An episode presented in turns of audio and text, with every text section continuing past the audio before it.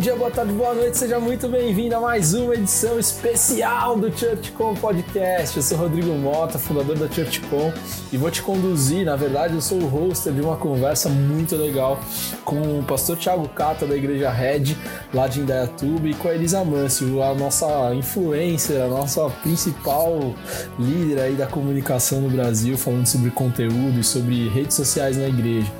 Eu quero te convidar para apertar os cintos aí, porque é uma conversa legal, uma conversa longa em que, em que a gente fala um pouco desse contexto da pandemia, o pós-pandemia, como as igrejas precisam olhar daqui para frente. Eu tenho certeza que vai ser uma conversa muito abençoadora para você e eu tenho certeza que vai ser muito rico para você aplicar muitos insights que vem aí nessa conversa na sua igreja. Então aperta o cinto, aumenta o volume e vamos nessa que esse episódio está incrível. ChurchCom Podcast.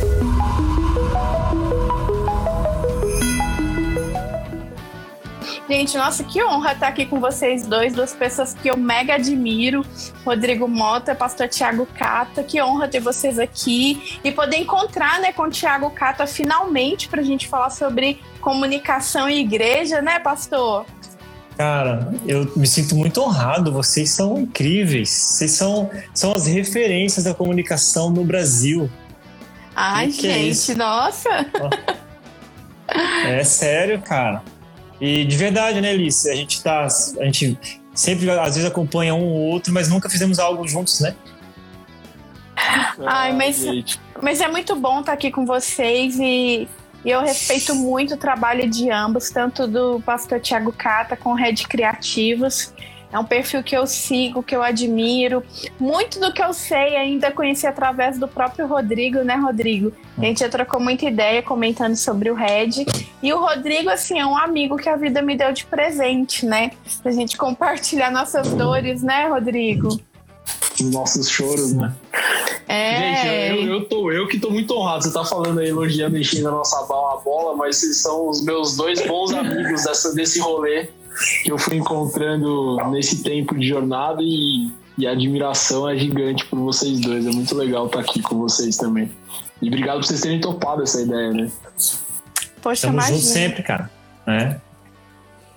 Sempre, sempre que você me chamar para alguma coisa, eu vou. Cuidado, hein? Cuidado que eu tô fazendo bons convites ultimamente, hein? Não, e, e, ele costuma, ele costuma, é como bom amigo, ele costuma me colocar umas furadas de vez em quando, né, Rodrigo? Me coloca umas hum. perguntas cabulosas aí. Hum, sem dúvida. Ah, então vamos começar? vamos, bora lá. Ó, a primeira coisa é, é pro Cata. Cata, hum. o Thiago Matos perguntou se é bom trabalhar com ele. Foi a primeira pergunta que eu recebi desses últimos dias. Entendi. Cara, sempre existe momentos bons e momentos ruins, né? Ele mandou uma pergunta, pergunta se o chefe dele é bom. Cara, é, já tive melhores. É, mas não, brincadeira, brincadeira. Brincadeira. Tomara que ele não esteja vendo agora. Não, o Thiago é gente boa, cara. O Thiago é gente boa. Mas é, é ó, mas é uma, é uma pergunta que merece uma resposta interessante, porque o Thiago é o cara que, acho que é o cara que eu trabalhei que mais sabe de comunicação, o pastor que mais sabe sobre comunicação, né? Então, eu acho que torna. As pessoas falam assim: ah, é ruim trabalhar com quem não sabe de comunicação, mas também é um desafio trabalhar com quem sabe muito de comunicação. Sobe o sarrafo. Verdade. Só, mano, é aqui, ó. Entendeu? Então, a gente tem várias tretas, várias tretas. Né? Eu, eu e o Thiago, a gente, eu já falei isso em outras lives, assim, de que a gente às vezes discute sobre um assunto e aí vai falando sobre ele leu isso, eu li aquilo, não, mas a, minha ideia é essa, a ideia dele é outra, aí eu jogo, Ana, mas eu vi no, lá no ChurchCon, lembra que aquele artigo, eu, aí eu jogo nas tuas costas, cara. Eu falo, não, lembra que o Rodrigo lá fez uma pesquisa e aquela pesquisa diz isso, e a gente vai falando, né? Ah, beleza, é isso mesmo? Então, tá ok, fechou. A gente sai e vai jogar bola. Então, isso que é legal, assim, esse trabalho com quem, um pastor que sabe de comunicação, né? O desafio que é também. Esse gancho foi de propósito para poder te ouvir porque você acaba ajudando vários pastores na jornada, tanto uhum. na Hitbel quanto no seu ministério individual, né, no Comunicando uhum. é, Como que você tem visto esse ambiente durante a pandemia, né? A gente começou a parecer que tá acabando esse negócio, tá voltando e tal. Mas como que você está entendendo esse, esse ambiente? Como os pastores têm reagido e como eles têm, têm pensado daqui para frente? Se é que já tem essa conversa aí? Olha, é, eu estava até refletindo sobre isso ontem, porque é, há um ano atrás a gente estava lançando um livro que se chama Cristianismo Pós-Pandemia em pleno maio de 2020. E eu escrevi um artigo falando sobre o cenário que eu imaginava para a igreja no pós-pandemia. E é triste pensar que se passou um ano e a gente ainda não vive o pós-pandemia, a gente ainda está nesse período uhum. pandêmico, né? Mas uh, falando assim das experiências dos pastores e líderes com quem eu tenho conversado, eu sinto muito essa preocupação de hoje muito mais de transmitir um culto com um áudio com uma boa qualidade. É, isso não é geral, tá? Não é a maioria, infelizmente, mas eu vejo pessoas que têm essa preocupação, sim, de levar um áudio de qualidade, de pensar que eu preciso alcançar o máximo de pessoas possível. Essa semana eu recebi, recebi uma mensagem de um pastor me perguntando se eu achava que valeria a pena ele tirar o áudio da pregação e transformar num podcast. Falei, pastor, é claro. Quanto mais a gente puder multiplicar essa mensagem é, no ambiente digital, mais pessoas e públicos diferentes a gente vai alcançar. Então, eu, eu, você sabe que eu sou um pouco. É, eu enxergo o copo meio cheio, né? Então, eu tenho essa tendência de sempre motivar as pessoas a falarem de Jesus no ambiente digital, eu busco equipar as pessoas, trazer conteúdo técnico, informação, ferramenta para ajudar, principalmente ferramentas gratuitas, porque a, eu sei que a maioria da realidade das igrejas é que não tem dinheiro mesmo para investir em digital. Às vezes falta um pouquinho de vontade de priorizar também o recurso, mas a, a minha visão assim para o cenário pós-pandêmico mas ainda dentro da pandemia, para o que a gente vive hoje, eu acredito que a igreja precisa se preparar. É, além de pensar a comunicação que a gente cria em termos de linguagem, tipo de conteúdo, a gente precisa de pensar que tipo de pessoas nós temos atraído agora durante a pandemia. Quantas pessoas que estavam fora dos caminhos do Senhor que estão acompanhando os cultos e as transmissões ao vivo. E será que nós, igreja, estamos preparados para receber esses crentes digitais, vou falar assim? Será que a gente está preparado para acompanhar essas pessoas, mesmo que elas estejam à distância? É, é um desafio bem grande, sabe? Então, eu tenho tido vários tipos de conversa, como também daqueles pastores que continuam tendo medo da igreja é, se manter vazia por causa do culto online. Tem pastor que quer cortar mesmo o culto online quanto antes. Mas eu acredito que, é, falando em comunicar o reino, tem muito a ver com a expansão da mensagem, né? E eu acredito que a gente precisa usar o máximo de veículos disponíveis para falar sobre isso. É, é, isso é uma visão é, pessoal minha que eu carrego há alguns anos, então não é algo agora da pandemia, mas quem me conhece de perto sabe que eu não só falo sobre isso, mas eu tenho buscado mesmo trazer um pouco de equipamento, um pouquinho de bagagem para as pessoas, para elas enxergarem que internet não, é um, não são números, né? São vidas, são almas. E o último relatório que saiu agora, 75% dos brasileiros têm acesso à internet hoje. 70,6% estão em mídias sociais. Como que a gente ignora né, um número desse? Eu encerro minha fala nisso, a gente pensando um pouco sobre esse ponto. Você está no ChurchCom Podcast. É legal que eu provoquei essa conversa entre a gente a partir de uma pesquisa nada científica que eu fiz na, na ChurchCom, mas que queria me dar insumos para poder criar algum conteúdo. E aí, fritando para saber qual conteúdo eu criaria, se fosse se era um podcast, se era um e-book, eu falei, não, cara, o melhor conteúdo é criar uma conversa, porque a gente vai fazer ao vivo e depois a gente vai desdobrando esse conteúdo. E aí eles colocou alguns pitacos ali que, que saem um pouco desse, dessa, dessa fala da galera, assim. É, eu sou muito crítico, né? Vocês estão muito de perto comigo, vocês sabem que eu sempre fico cutucando para ver onde a gente acha o, o, o, ponto do, da tristeza para achar a solução, né? Hum. E, e, olhando, assim, olhando esse ambiente, eu, na, na, olhando a pesquisa, na verdade, eu vi que, de fato, as igrejas não estão preocupadas com, com esse online pós-pandemia.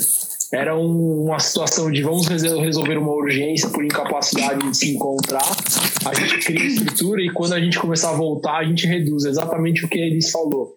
Então não tem uma preocupação sobre ter um pastoreio online, sobre criar uma estrutura online. E aí tinha uma das perguntas que eu fiz é: vocês estão pensando em ter um pastor online ou um pastor acompanha vocês online? 87% das pessoas falaram que não, a minha igreja não está preocupada com isso. Nossa. Cato, vocês estão voltando agora, né, na rede. E a gente já teve uma conversa, inclusive pessoal, durante a pandemia, quando eu tive aí com vocês, sobre esse culto da volta, sobre essa, esse pós-pandemia, como que vocês estão, uhum. né? Vocês nem, nem tinham formado essa ideia porque estavam tentando começar a projetar qual que seria a volta. E se eu não me engano, a volta aconteceu depois de quase uns seis, oito meses, né? Quando a gente esteve aí juntos, foi ano passado que eu tive aí. Mano, e a, Gente vo... a gente voltou depois de um ano.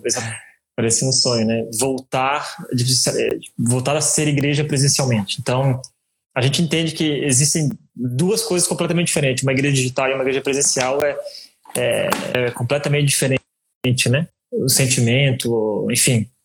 E, e a gente ainda está na luta. Por quê? Eu acho que talvez isso seja uma das dificuldades, olhando para o lado da igreja, né? E para o ministério pastoral, que é o quê? É, como fazer acontecer a igreja digital e a igreja presencial com a quantidade de voluntários reduzidas nesse tempo de pandemia. Cara, isso aí, assim, a, no, a, nossa igreja, nós temos cerca de 500, 500 voluntários, né? A igreja como um todo. Só que, assim, a gente voltou presencial, ainda continuamos no, no digital. E os voluntários que não estão prontos para voltar, são não, um porcentagem gigante, voluntários que ainda não é, têm comorbidade, voluntários que não tomaram vacina. E isso tudo está pegando a igreja, né? Muito forte. Então, é, existem voluntários. Então, é todo, todo esse contexto faz com que a gente ainda esteja um pouco amarrado no que quais as ações efetivas da igreja pós-pandemia. Né? Ou, na verdade, na igreja no meio da pandemia que está aberta, porque a pandemia não acabou, né? A gente está fazendo igreja presencial e online e como você vai equilibrar esses pratos aí. E a gente tá com muita dificuldade. Assim, de verdade, abrindo o coração para vocês, cara, a gente está assim, orando e, e buscando ferramentas para treinar voluntário da medida do possível. E essa parte técnica de comunicação, eu não faço assim, gente, quem quer ser voluntário, vem aqui hoje, eu converso com ele, explico, e no dia seguinte ele está lá servindo. Então, é uma área que. Difícil, cara, é uma área que exige um mês, dois. Não se aprende de imediato, né? Cara? Não, não. A nossa área é uma área, cara, que é a longo prazo, né? Então, para eu conseguir um voluntário capacitado que vai dar conta de fazer algo excelente, que aqui é a nossa proposta, o cara vai levar dois, três meses. E vocês têm um processo de treinamento que não é tão curto também, né? Vocês têm um processo de, de aquisição desse voluntário, de colocar ele na jornada que não é curto. Uhum, não, é curto, né? Porque todo voluntário na rede, para servir aqui, ele tem que passar pelo processo de membresia da igreja, né? Ele não, ele não serve sem ser membro, ele não serve sem, sem conhecer o nosso processo. Então, a, é, toda essa estrutura. Mas, cara, o que eu vejo assim, a gente olhando para a igreja híbrida, olhando para o futuro da igreja, o sonho que a gente tem é criar um ambiente online que realmente atenda é, esse meio digital, porque nós entendemos que o culto presencial é uma coisa, o culto né, digital é, online é outra, né? Então, dois públicos completamente diferentes. Não, então, e agora é engraçado, mas eu vou pegar esse gancho e vou jogar pra eles, porque e agora é. sempre quem sabe mais responde. É. É, ele, é engraçado, o seu ministério é muito focado no digital, né? E quando a gente começa a olhar esse digital, que é o que vai ser o futuro, como a comunicação começa a ajudar as igrejas a pensarem que eles têm esses dois cursos tem essa talvez essas duas liturgias, tem talvez esses dois, uhum. essas duas equipes, talvez inclusive tenham cultos que sejam completamente distintos, separados, uhum. produzidos em outra hora. Como, como resolver isso na jornada, na tua experiência aí? Olha, é, isso que o Cata falou, eu acho que a primeira é um baita desafio, a mão de obra, né? Dentro, a mão de obra qualificada na igreja em relação à, à comunicação, à parte técnica. Ah, hoje eu, eu observo que em cada treinamento que eu dou, cerca de 80% das pessoas não tem nenhum tipo de formação técnica na área de comunicação ou mídias sociais. E, e a gente tem uma geração que já nasceu no digital que acredita muito que eles já são expert em mídias sociais e isso às vezes pode atrapalhar um pouco o processo. Por isso a importância da liderança, né, desse acompanhamento próximo. É, o que eu tenho visto, eu vou falar um pouco da Lagoinha, que é a minha igreja local, né? Ah, nesse período de pandemia, assim como o Cata mencionou, a nossa igreja também sofre o impacto de voluntários ausentes, de pessoas ausentes por causa de comorbidades, vacina, desemprego, né? Muitas vezes uhum. a pessoa nem tem o recurso para ela ir até a igreja local. Não é só uma questão dela não querer ir ao culto, uhum. mas ela não tem mesmo é, a questão financeira para estar no culto. E eu vejo que é nesse ponto que a gente precisa mobilizar os líderes e pastores, de que não há só uma igreja que não quer voltar para o culto presencial. Há um país, há um, um mundo, ele foi impactado de uma maneira muito significativa como igreja, né? Assim, eu vou falar como igreja porque a gente está falando no nosso contexto cristão, mas o mundo ele foi impactado financeiramente. Então tem, há muitas pessoas desempregadas, há muitas pessoas doentes. É, ontem eu estava assistindo uma, uma aula, eu estou tendo o desafio de ser uma aluna especial de, de um curso de mestrado que o tema é estudos de linguagens. Então é maravilhoso, porque é exatamente é esse tipo de coisa que eu tenho estudado. E uma das pessoas estava comentando que a irmã dela teve Covid ali em maio do ano passado e até hoje ela não tem olfato.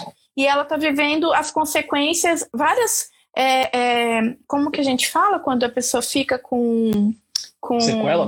Sequelas. Ela, as pessoas é, têm vivido com sequelas que muitas vezes nós nem ouvimos falar. Então, a, a gente tem que olhar para o digital pensando que a questão do culto online, a questão de você adaptar uma reunião, um culto, uma mensagem direcionada para quem está pela internet, não é só de pensar, vem para a igreja, nós estamos sentindo só falta aqui, não é só isso, mas é como igreja, como eu posso te servir, como que está na tua casa, procura os nossos ministérios, é, você precisa de algum apoio, ação social. É, eu acho que é nessa hora que a igreja tem que mostrar que ela é igreja. Então a gente precisa sim é, ter esses cultos diferenciados, sabe? Eu acho importante a gente ter uma live do pastor falando diretamente com as ovelhas no ambiente digital, além dos cultos. É, sei que o pastor tem vários afazeres, os pastores têm, mas a gente precisa criar essa proximidade online das pessoas não se sentirem também excluídas. Porque eu converso com pessoas, né? eu sou uma dessas pessoas que tem comorbidade. É, eu vacinei a primeira dose, graças a Deus, eu fui vacinada há um mês, mas uh, eu, eu sei de pessoas próximas a mim que morreram mesmo com a vacina. Nós que conhecemos Cristo sabemos que vai acontecer na hora, né? Deus não vai antecipar ou adiantar a nossa morte por causa de uma doença. Mas é, tem cuidados que a gente também precisa cuidar, uhum. tem as nossas responsabilidades. Então, eu acredito muito nessa questão de entender o contexto real do nosso país, não é, viver nessa visão de que está tudo bem, mas entender que na internet nós temos linguagens e recursos, às vezes, que nós não utilizamos, como é o caso do podcast. Por que não colocar um áudio de uma pregação no uhum. podcast? Por que não criar talvez uma série de mensagens e devocionais e colocar em áudio, ou colocar no YouTube, ou colocar no IGTV aqui no Instagram. É, hoje é muito mais fácil com o celular na mão a gente produzir esses conteúdos. É como o Cato falou, tecnicamente falando, é um pouco mais difícil treinar essas pessoas para que elas cheguem nesse ponto de apoiar a igreja assim. Mas a gente precisa conscientizar os líderes, porque a, os membros, né, as pessoas se espelham nos líderes. Se o líder tem o discurso de trazer, vamos trabalhar juntos nisso, vamos falar sobre Deus, vamos levar o culto online, vamos criar reuniões online, vamos atrair as pessoas, porque tem gente que está em casa que realmente poderia estar na igreja, mas eu não acredito que é uma maioria. Eu converso com muita uhum. gente que está em casa porque não tem como mesmo ela estar tá na igreja. E como que eu vou excluir essa pessoa, sabe? Não sei o que vocês pensam disso, mas é um, eu, eu ouço muita gente de realidades muito diferentes do Brasil, gente que está em grandes centros, gente que está em interior. Se tem há cidades no, no interior do Brasil que estão sofrendo muito com a pandemia e a grande mídia nem fala, sabe? é muita gente morrendo, famílias inteiras morrendo, e a gente tem que entender, sabe? É, será que eu tenho que ter esse egoísmo de pensar que eu vou cortar o meu culto online e vou viver só no meu offline reclamando que a minha igreja está vazia? E eu acredito que a mensagem de Cristo não é essa. A mensagem é, é ir de pregar o evangelho a todas as pessoas. E para mim isso independe se é on ou offline, seja para o meu vizinho que está aqui, seja para quem me ouve pela internet. Ai, gente, eu falo muito, me corta. Você colocou um ponto legal aqui que eu vou, vou contar naquela pesquisa não científica, volta a falar isso, né? Porque então, vira e mexe tem os corneteiros que falam, não, mas quais dados você usou? Qual metodologia? Não, não é científica. Hum. Só um monte de pergunta no Instagram que deram alguns insights pra gente poder conversar aqui. Uhum. E aí, uma das, das respostas foi que 74% das pessoas falaram, e isso eram 400 pessoas mais ou menos que responderam as perguntas, falaram que as igrejas delas não têm nenhum produto de acolhimento digital, nenhum serviço ou produto de, acolhimento digital. E aí você falou um ponto que eu acho legal, e aí eu vou jogar para o Cata responder, porque a rede é super relacional. E acho que isso tem uma visão legal para a gente poder discutir aqui. Você falou que a perspectiva do digital ela precisa ser local, né? De acolhimento, de tocar as pessoas, de trazer as pessoas para perto, de encurtar um pouco da distância. E quando a gente olha para a internet, e a maioria dos casos a gente começa a ver que a igreja quer expandir essas barreiras, quer alcançar o mundo, é quase uma missão transcultural pela internet. Ela pode ser também, mas a gente esquece que tem essa função meio paroquial. A internet só pode encurtar as distâncias do cara que está no, no bairro que tá na outra rua e que não conhecia a igreja, e você é um convite para o cara chegar mais perto. Cata, fala um pouco disso, cara. Como que a internet precisa ser percebida? Ela é um hub para você alcançar mais pessoas nesse seu contexto. Ela é necessariamente um hub para uma missão gigantesca, transcultural. Vamos alcançar o mundo a partir uhum. da rede. Como que a internet está tá nesse contexto da rede e como você vê também esse, esse ministério digital como um todo, globalmente? Uhum. Você está no ChurchCom Podcast. Cara, a gente vai, vai entrar no esquema do porquê lá, né? É sempre, é sempre. Para sempre nesse lugar. Ah, cara, tu, tu sempre levanta essa bola por causa disso, meu. Tô é... falando que ele coloca a gente em fria. É. é nada, é que eu volto a pergunta que ele sempre responde, assim que é bom, é. cara, assim que é bom. É. E você, você vê que isso é um padrão, né? Mas na verdade é uma questão de cultura nossa mesmo. A gente. A rede faz comunicação desde sempre, desde que ela começou a igreja, no DNA dela fazia parte investir em comunicação, né? Porque fazia parte da missão de levar as pessoas a um relacionamento crescente com Jesus. Então, a missão da rede é essa. Esse é o porquê dela. Porque, por que a rede existe? De levar as pessoas a um relacionamento com Jesus, né? Crescente com Jesus. E, e aí, independentemente do modo, presencial, online, digital, pequeno grupo, um post, uma música, é, uma frase, tudo é intencional a fazer com que as pessoas se conectem com Cristo e que elas cresçam com Jesus, né?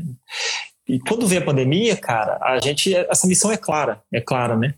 Não, não, nós não conseguimos agora mais se juntar presencialmente. Vamos deixar de ser igreja? Não, a gente continua é, exercendo a nossa missão como igreja.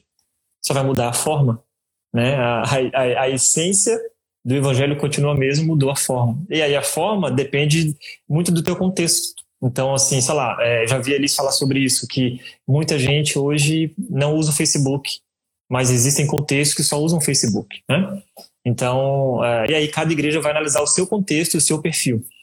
O que, como nós pensamos a rede? Cara, a gente pensa a rede como uma igreja local. Nós somos uma igreja local. Embora, né, a gente tenha ultrapassado algumas fronteiras locais, assim. Embora você seja um benchmark mundial. É, é, é, tipo, tipo isso, assim, a gente. Mas o nosso foco, mano, nosso foco é a igreja local, cara. A gente, a gente quer ser uma igreja local muito forte para nossa cidade. E nós queremos ser uma igreja excelente em tudo que a gente faz para nossa cidade. A gente quer abençoar a nossa cidade, né? Amém. Então, quando, quando, a gente pensa assim no Instagram, a gente pensa numa postagem, a gente pensa, sei lá, numa, numa logomarca ou numa camiseta, a gente pensa para atingir a pessoa que está sendo na nossa cidade, a gente olha para nossa cidade, cara, como que a gente vai alcançar as pessoas aqui da cidade, né? Só que pelo fato de a gente estar tá tão conectado com essa missão de alcançar a nossa cidade, levar eles a um relacionamento crescente com Jesus, a gente tem alcançado outras pessoas fora da nossa cidade.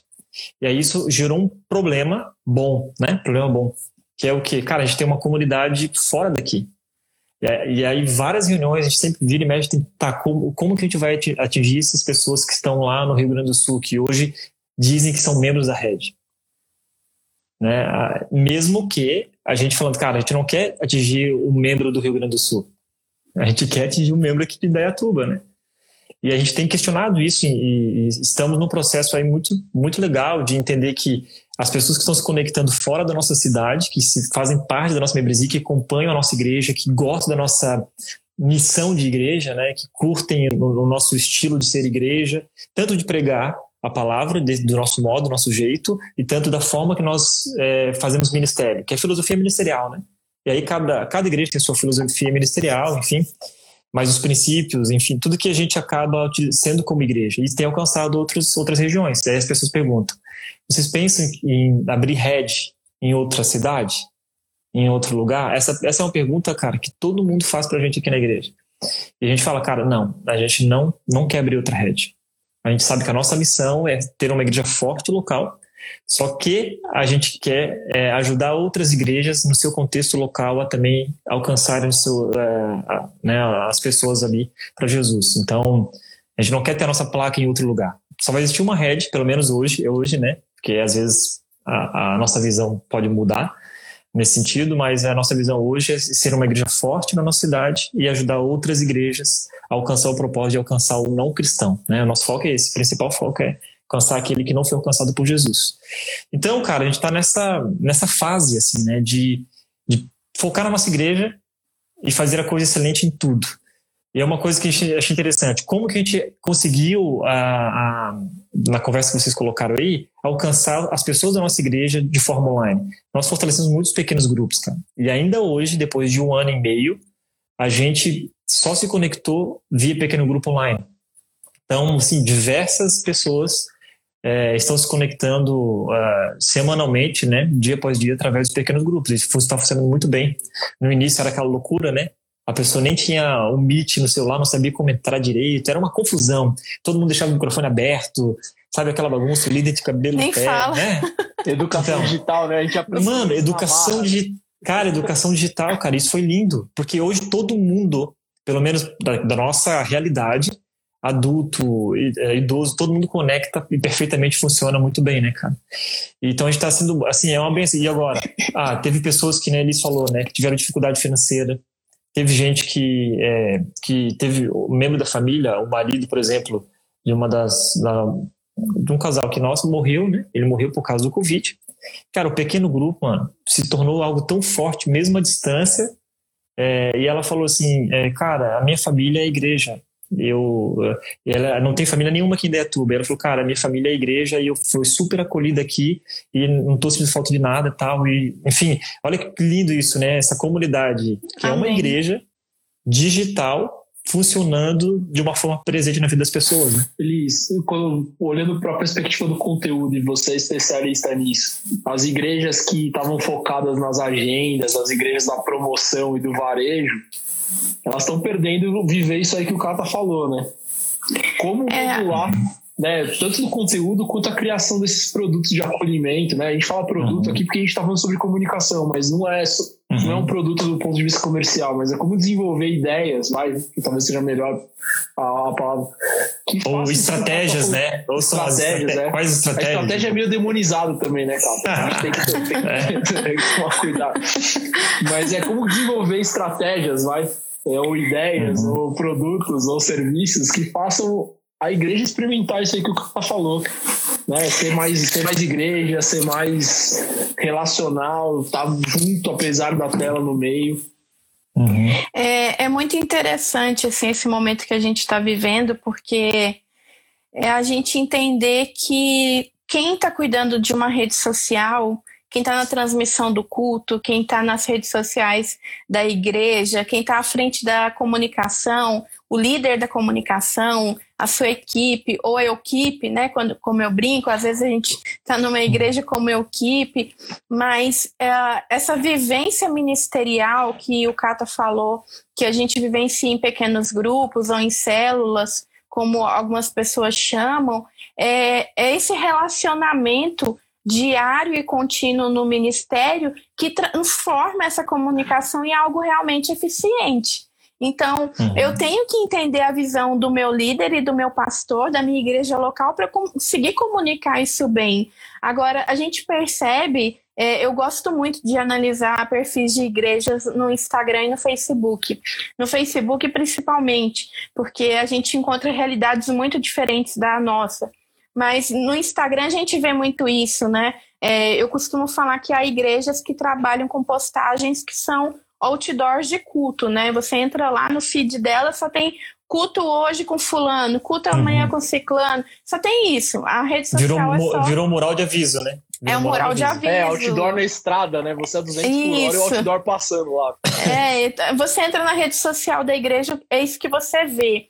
Mas, na realidade, é, a gente precisa ter essa visão da nossa liderança. Isso que o Cata falou é lindo. É muito da visão, por exemplo, que eu, eu tenho na minha igreja local, que é minha referência, que é o meu pastor, o pastor Márcio. Desde que eu me converti há 18 anos, ele sempre fala: nós queremos ganhar 10% de Belo Horizonte para Jesus. Nós temos um foco como igreja local aqui. Uhum. Né? E, você tem que entender da visão da sua igreja local para você conseguir comunicar isso de fato no ambiente digital. E, e isso vai muito além de, da divulgação de cultos e eventos. Isso tem a ver com mostrar de fato quem a igreja é. A igreja não é só culto. O culto é o momento uhum. que nós nos encontramos para adorar nosso Deus juntos. A igreja tem ação social, tem ministério infantil, tem acolhimento na área de saúde mental, tem trabalho com mulheres, trabalho com a melhor idade, trabalho com homens, trabalho com adolescentes. E isso eu estou falando aqui, sete, oito, dez ministérios que basicamente todas as igrejas cristãs têm, fora outros e vários outros ministérios e linhas de atuação. Então, se você parar para olhar para o cotidiano da nossa própria igreja, a gente vai encontrar uma riqueza de informações e de conteúdos tão importantes e inspiradores que de repente tem um advogado que é membro da tua igreja e não sabe que a igreja tem um ministério que ajuda na área jurídica, ele poderia se voluntariar. E se ele sabe que tem esse ministério, ele vai se voluntariar na área jurídica, um psicólogo, um psiquiatra, um psicanalista cristão. Como que é importante né, esses profissionais nesse momento. E, aí, e muitas igrejas oferecem esse, esse tipo de atendimento, mas não fala-se tanto disso nas mídias sociais. Então, eu tenho assim estimulado é, as aulas que eu tenho dado, palestras, treinamentos, todos online, né? Nesse último ano, quase um ano e meio,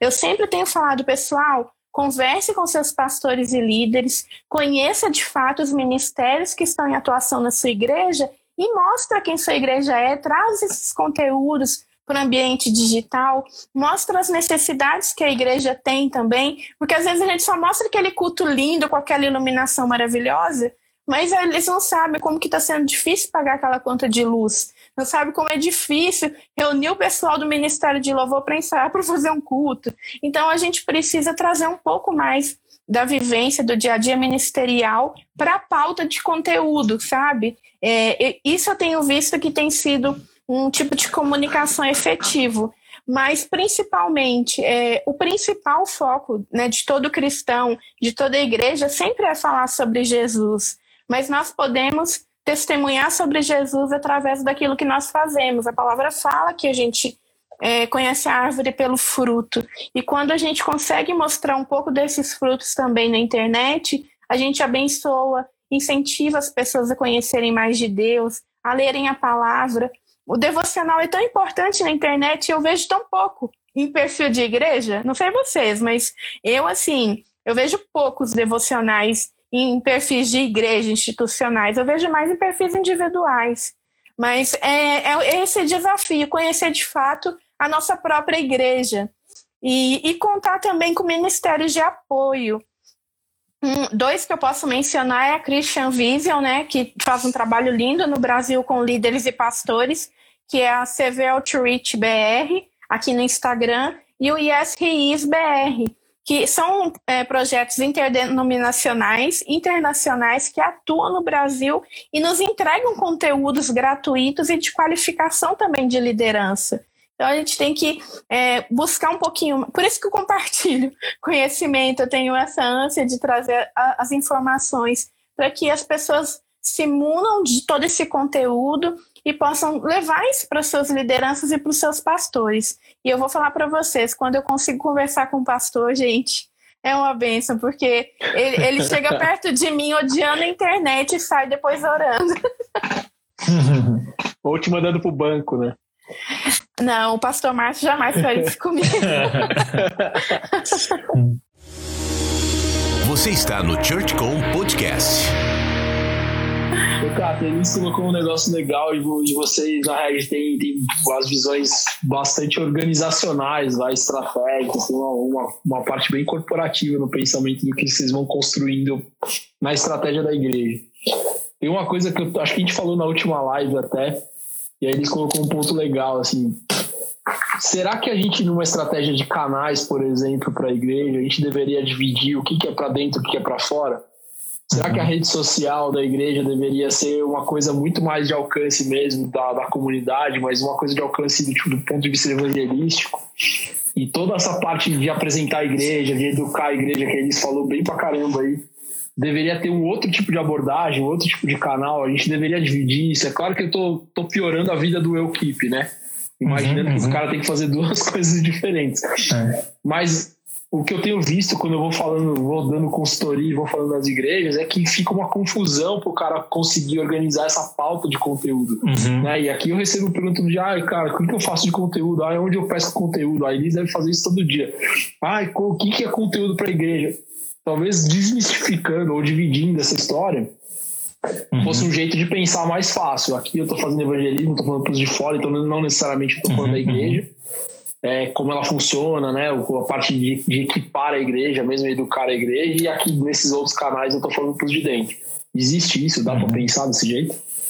Então, a gente tem uma, acho que faz parte da nossa filosofia ministerial, é, primeiro, o primeiro pensamento é como que eu posso criar, pode ser conteúdo ou qualquer outra coisa, mas a nossa filosofia ministerial, né?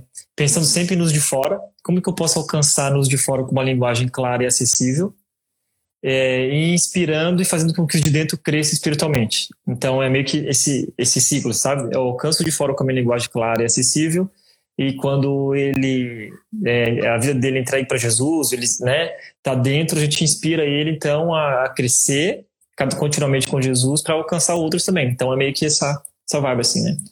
A, a, nossa pauta aqui de conteúdo, eu acho que a nossa igreja produz pouca coisa é, em rede social, assim, no Instagram ou algo de, comparado com outras igrejas, né? A gente tem uma pauta, primeiro, é, ela é bem intencional naquilo que a gente publica. Então a gente não publica tudo que a gente faz, né? Então a gente, tudo que a gente faz na, na rede ali é bem pensado, assim. Então a gente não publica, ah, vou publicar para publicar. Então tem dias, cara, de verdade assim que a gente não publica nada no Instagram. É raro, mas tem dia que não publica nada. Mas nos grupos internamente, internamente está rolando muita comunicação. Ah, isso é então, é maravilhoso. Grupo de é. WhatsApp. A gente uhum. tem a comunicação interna também, né? Que a gente não Sim. pode desconsiderar, né? Que é a comunicação uhum. muito direcionada para os membros da igreja, né, Cata? Sim, ó. Por exemplo, Elisa, a gente falando em, em, finanças, né? Que é um tema sempre delicado e eu acho que a maioria das igrejas volta, às vezes volta porque estão precisando voltar a fazer momento de dízimos e oferta, né? A rede não faz dízimos e ofertas no culto. E tem muitas igrejas que também não fazem, sim. Né? Mas por que, por que a gente não faz? Porque a gente não quer que, é, que o, não cristão chegue ali e se sinta ofendido ou, enfim, não se sinta incomodado para aquele momento. Nós, nós criamos uma cultura que antes da pandemia era tudo digital, né?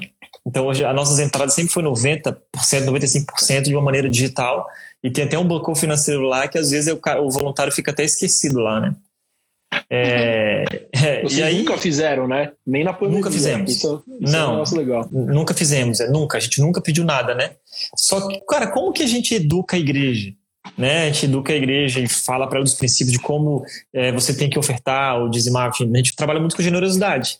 E a, a gente apresenta, por exemplo, relatórios internos. A gente tem transparência financeira da igreja a gente mostra para os membros aquilo que nós estamos precisando, famílias que estão necessitadas, a gente faz campanha né, às vezes de, é, de algum, alguma coisa que a gente está precisando na igreja, mas tudo isso é internamente via membros, nunca via rede social aberta. Nem E- tudo e- precisa ir para a internet nesse nível também, né, Cata? É, Uhum, acho que esse é ponto, exato. né? É, Você esse é o ponto. Então, assim, Nem tudo. Aham, O que que eu preciso divulgar para aquela. Porque se eu, se eu imagino o seguinte, que a nossa rede social hoje, o nosso foco principal é alcançar o não cristão.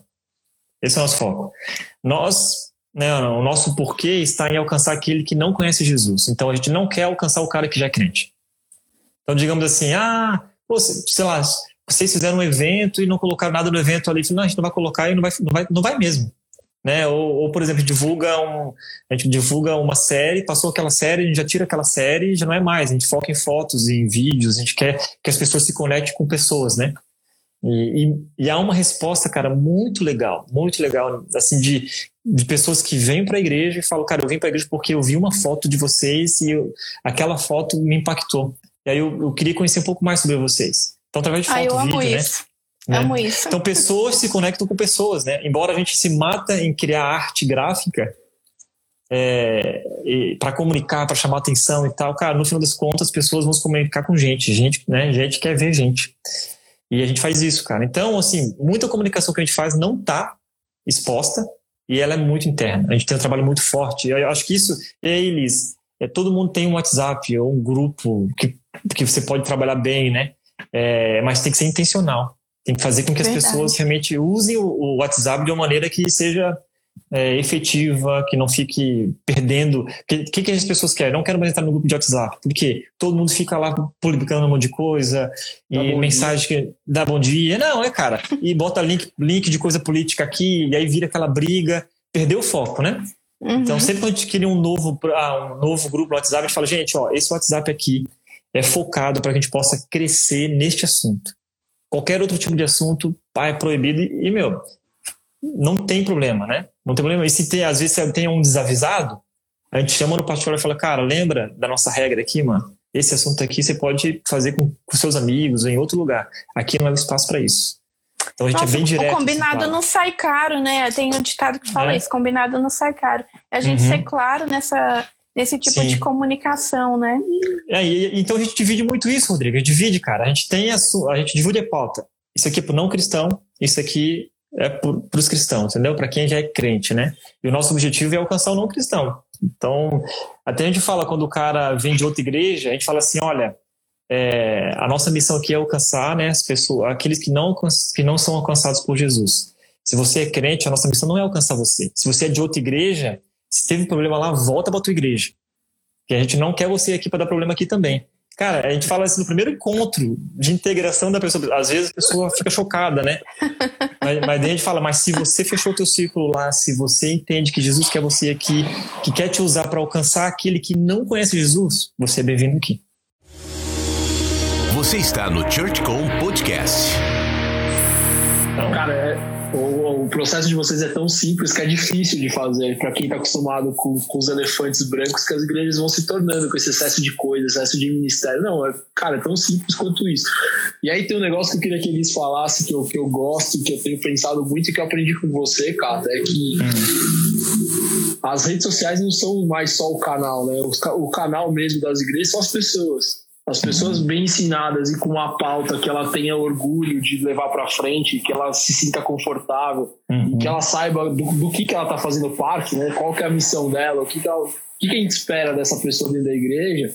Ela se torna o melhor canal de divulgação da igreja porque ela, a gente vai potencializando a audiência, né?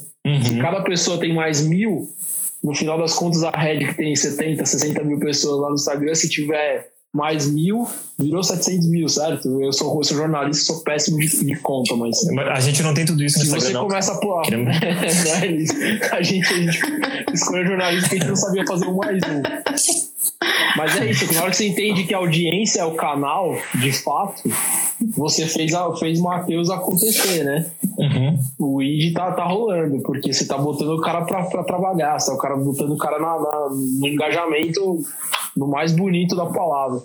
E aí fala um pouco disso, Elis, como, como usar, usar no, no super bom sentido, para quem tá nos vendo ou ouvindo depois, como usar as pessoas nesse, nesse processo de, de missão, né? De trazer pra, pra amplificar a missão da igreja de alguma forma.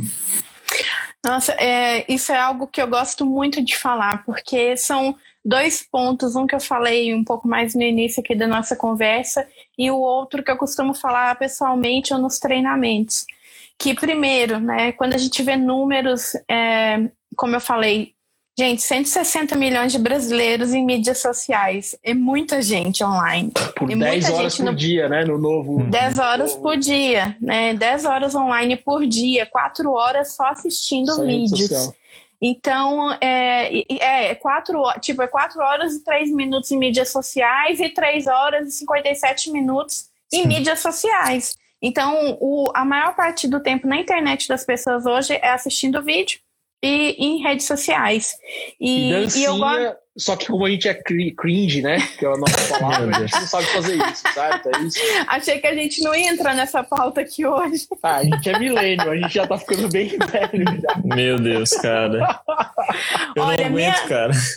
Minha filha tem 19 anos e falou que eu não sou cringe. Então não, eu confio na é palavra dela. Elis, você é do K-pop, eu e o Cato a gente é. Ai, Deus. Mas.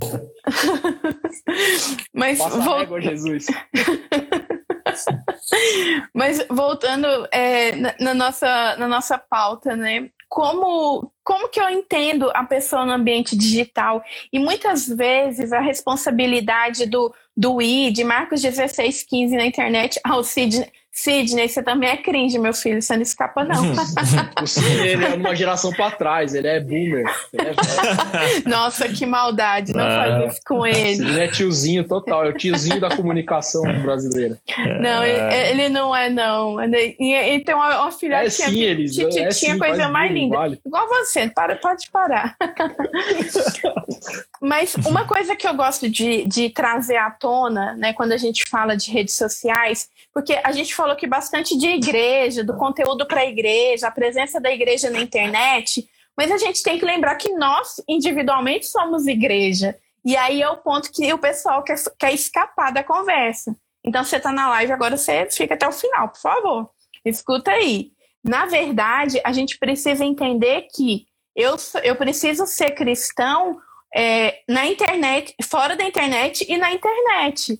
E quem tem que postar, dando testemunho, sendo bom testemunho no ambiente digital, não é só a minha igreja, não é só o perfil institucional do ministério que tem que estar na internet falando de Jesus, não. Nós, nós devemos ser esse bom testemunho.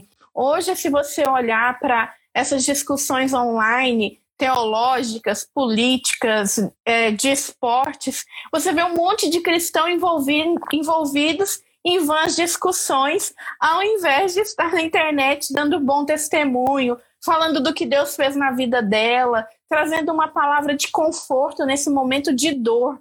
Gente, imagina, nós chegamos em 500 mil mortes por Covid no Brasil. Eu, eu, tenho, eu perdi várias pessoas que eu conheço, algumas muito próximas. Foi muito difícil passar por essa fase de luto, tem sido ainda. E eu fico imaginando, poxa, a gente está online, a gente tem acesso à internet tão fácil. O que custa eu publicar um versículo? Eu gravar um vídeo de 30 segundos dando uma palavra, que o Senhor fortaleça o teu dia. Você que está vivendo no luto, que o Senhor possa ser luz no teu caminho nesse dia. Que Deus coloque de volta sorriso no seu rosto. Gente, isso depende de nós individualmente. Isso não é papel da minha igreja institucional. Não é a Lagoinha que tem que ir lá criar uma arte bonita, igual o Cata falou, que a gente já sabe que a arte bonita não é tão eficiente quanto eu, Elis, falando nas minhas redes, o Cata falando na dele o Rodrigo falando na dele. Existem os perfis institucionais, sim. A gente precisa trabalhar os perfis institucionais, mas a gente não pode tirar nossa responsabilidade como cristãos individualmente. E isso tem tudo a ver com o tema que eu amo, que não vai dar para a gente explorar aqui, e que o, que o Rodrigo já levantou, que é a questão da educação digital. Gente, eu fui para esse mestrado por causa disso, de educação digital, porque eu entendo que a gente precisa estudar as linguagens e alcançar as gerações na linguagem delas, para elas entenderem que elas precisam viver Jesus também na internet. Que quando Paulo fala de vãs discussões, ele falava de um outro tempo, mas isso é super adaptável para agora. Vai lá no Twitter ver o pessoal discutindo teologia. Até hoje eu, eu vejo pessoal falando calvinismo, arminianismo. Eu só fico pensando no, no meu pastor, pastor Márcio falando eu sou de Jesus. Gente, eu sirvo a Jesus, glória a Deus, eu sou feliz com meu Jesus. Vou ficar discutindo na internet linha teológica. Ah, ó, amém, não tô nada contra, tá, gente? Teólogos não é isso.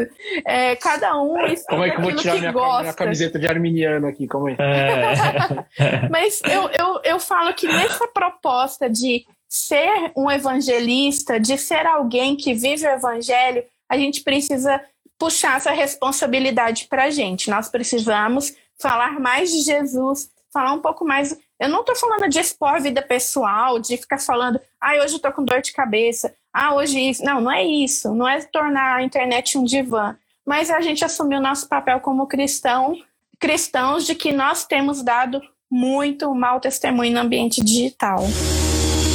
Você está no ChurchCom Podcast. Agora, tem uma pesquisa do Barnum Institute que fala que 80% das pessoas entrevistadas, e aí era um público grande americano, estavam dispostas a compartilhar conteúdos, bons conteúdos sobre a fé delas na internet. E, e aí, Capo, para você, a igreja precisa se responsabilizar até que nível de educação das pessoas, a educação tanto da fé quanto nesse, uhum. nessa coisa de facilitar conteúdo, é, propor conteúdo para que as pessoas de alguma forma é, ah, sei lá, facilite né, a busca do uhum. conteúdo. Tem uma, uma, eu, eu, não, eu não gosto, mas é, tem uma preguiçinha desse tempo digital aí, né? Do Alexa, uhum. faz isso para mim, é Google, ah, liga minha TV e tal, né? Será que a igreja cara, tem que entrar nesse, nessa, nessa é. vibe também? Ou tem que, a igreja tem que provocar o cara para estudar e para ler a Bíblia? Como... Sim. Eu, a comunicação está nisso, né? É, ouvindo a Elis, na, na, verdade é o seguinte, eu acho que se o cara não vive Cristo no meio digital, ele não vive Cristo no meio, na, na vida dele. Lugar nenhum. Presencial, lugar nenhum. Porque é, a rede social fala do que o coração tá cheio, né? É e tá ruim, hein, cara? E tá brabo o negócio, hein? Então, assim, cara, o quanto a minha paixão por Jesus faz com que eu seja uh, um representante dele aqui na Terra, né? E aí, sei lá, a gente falava antes, ah, eu vou jogar bola e ali eu não, não vivo Jesus ali, saio brigando com todo mundo, xingo a mãe, não sei o que, né, do outro, e o amor, né, tipo, o mandamento lá, o maior mandamento, amar a Deus sobre todas as coisas, né? Já ficou por ali, já se perdeu, cara. Então, eu acho que a, de verdade, gente, de verdade, o amor está se esfriando cada vez mais, né? E a gente é fala esses sinais de sinais de fim dos tempos, né? Mas a gente vai falar entrar em coisa teológica aqui, mas eu acho que essa é a questão, sabe, cara, de que a, talvez a educação digital, na verdade, precisa ser a educação espiritual, as pessoas precisam de Jesus, né? Aprender serem é, cristãos, eu, eu, eu, vou usar uma palavra que é meio perigosa, mas eu acho que vocês vão entender, autônomos. Né? Então, cara, como eu cresço com Jesus, independentemente de meu pastor pegar na minha mão e me levar até lá. Então, a pandemia tem revelado, cara, que os, os, as pessoas que estão dentro da igreja não sabem buscar a Deus sozinhos. E isso é muito triste. E os 33% da população crente é uma grande mentira no final das contas. Não, Mano, mentira. Porque vem a pandemia, a igreja não pode mais se reunir presencialmente, agora não, não, não estou mais é, com a minha vida forte em Jesus. Então, cara, entendeu? É, e ele falou, não é questão de eu ir para o culto. Ah, não, eu tenho, tenho que culto voltar, porque se eu não for para o culto eu não consigo viver Cristo. Mano, que tipo de cristão você é se você não consegue viver é, sem ter um culto, sem ter um evento, sem ter uma programação, sem que o pastor tenha que ficar me ligando e, ô, cara, é, olha, lê a Bíblia. Meu, ó, você está orando. É, entendeu? Então, a vida está muito fútil e as pessoas não conhecem Jesus de verdade, não conhecem esse amor de Deus incrível que ele é, que faz com que, se eu não, tiver, não, não conseguir me reunir com meus irmãos, que é maravilhoso, né? A gente sabe disso, cara. A presença de estar num culto com muita gente é lindo, cara. Mas se eu estiver impedido de estar lá, eu vou deixar de ser menos cristão por conta disso, né? Então, é, não tô dizendo não ir não é, não, a minha palavra não é né, não ir para a igreja, mas a minha palavra é, cara, que tipo de cristão você é, meu? De que, né, como você tem vivido Jesus de verdade, o relacionamento com ele. Eu acho que a gente tem se apegado, essa, essa multidão de gente vindo para a igreja, é, talvez nunca conheceram Jesus de verdade. E aí a pandemia veio para mostrar, sabe o raio-x? Como que a igreja evangélica brasileira está? Nossa, isso é forte. É, é, e, é, e, é, culpa da igreja também, de alguma forma, porque Sim. fica nesse ciclo, né? Porque fica fazendo show gospel, eventinho, hum. papá, e aí não, não, não vai atacar esse problema aí de é. algum jeito, né? Alimentando a multidão com coisas vazias. E não é pão e circo, né? Pão e circo. É, pão e circo, é. Forte, né? Mas é, é a questão assim, a questão do, do você é, fazer discípulos, né? Eu, eu fico, eu sempre gosto, eu gosto muito dos evangelhos. Cara. Eu gosto muito tipo aquele momento onde eu ensino minha filha às quatro, eu tô lendo a Bíblia com a minha filha que é quatro, de quatro anos de idade, né? E passando pelos evangelhos e eu acho lindo assim quando, por exemplo, Jesus, cara, foi crucificado. Os discípulos se dispersaram, ficaram apavorados, né? Até aquele momento os discípulos não tinham entendido ainda quem Jesus de fato era. Jesus ressuscita, aquela coisa toda, tal, não sei o quê. Depois daquele encontro genuíno com Jesus, que eles começaram a entender o que é ser igreja de verdade. Né? E qual era a missão deles aqui nessa terra. E, discipulado, cara, uma... né? Discipulado, não. E, e, é, e, é, uma caminhada, né? É ensiná-los a, a, aprenderem sobre Jesus, independente se o pastor, ah, se o pastor não ligar para mim, eu não vou mais para a igreja. Meu, que tipo de cristão você é?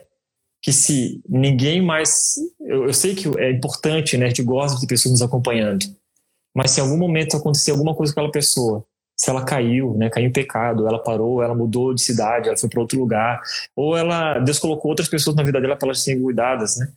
É, e o que, que, eu fazer com, com, isso? Ah, não vou mais, não amo mais a Deus, não quero mais ir para a igreja, parei de servir, aquele cara me abandonou. É, eu fico me questionando muito, cara, essa maturidade espiritual a qual nós estamos enfrentando neste momento. E é algo muito sério, né, de se pensar.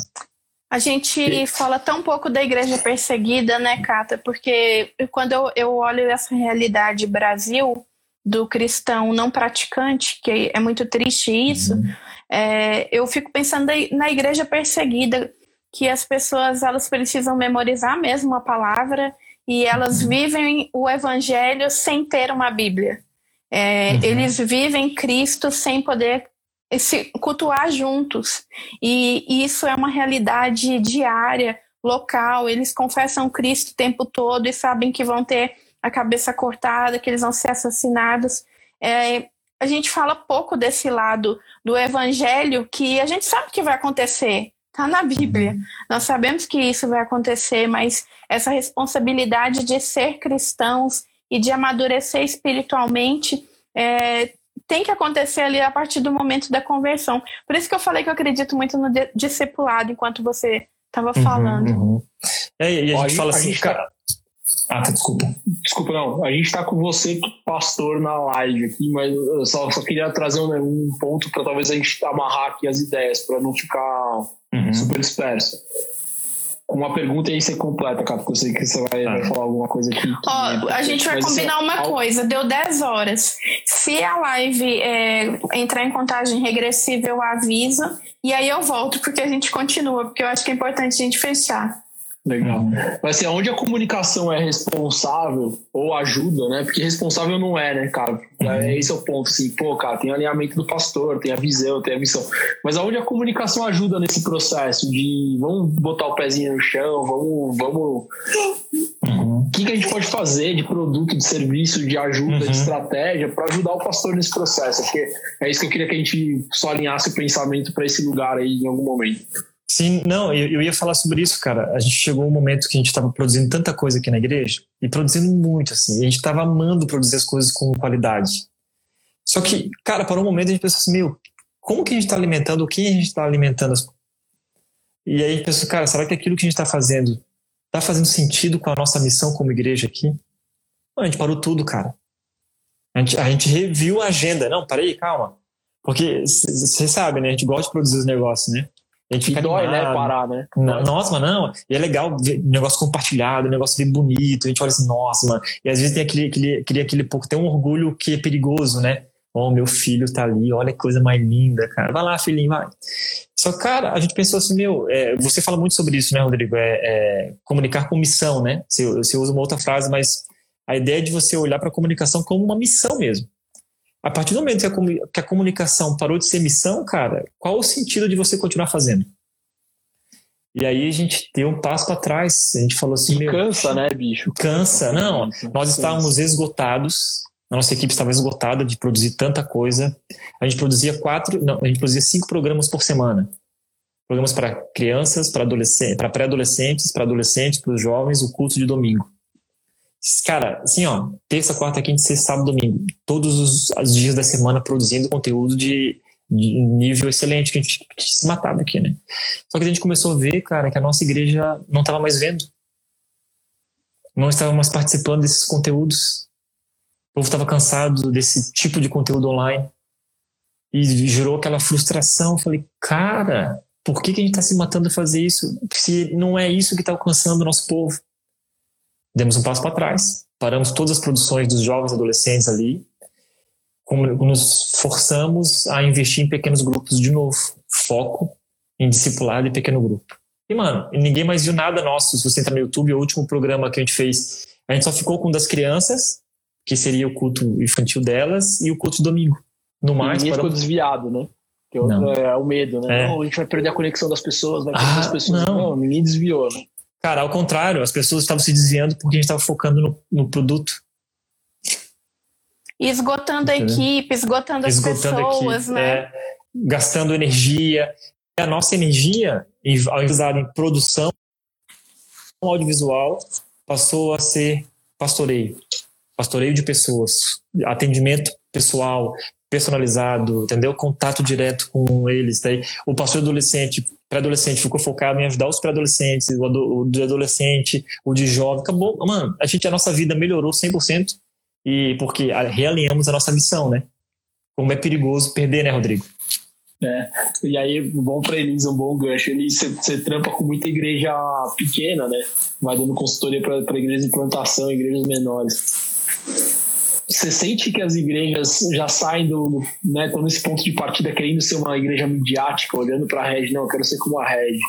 E esquece dessa essência aí, ou esquece de ouvir esse tipo de testemunho de que o importante é pastorear, não necessariamente crescer. Uhum. É, ter uma parede preta, criar um louvor uhum. incrível. Isso faz Olha... parte da entrega se você colocar isso como padrão, mas é, é. padrão de excelência, mas não é necessariamente o alvo, né? Às vezes uhum. parece que estão indo para esse caminho como alvo. Ah, minha meta é ser uma igreja de parede preta, é isso? Você está no ChurchCom Podcast. Eu, eu, eu ouço, assim, em sua maior parte dessas igre de igrejas menores, né? É, às vezes acontece de, de um líder, ou um pastor, ou a equipe falar comigo assim: Ah, Elisa, as nossas redes sociais não crescem, nossa igreja não cresce, é, nossa igreja no sentido digital mesmo. O uhum. Facebook, uhum. YouTube, a gente não tem audiência, as pessoas não assistem. Aí eu falo, tá, é, quantas pessoas cabem na sua igreja? 200. Quantos seguidores vocês têm? 180.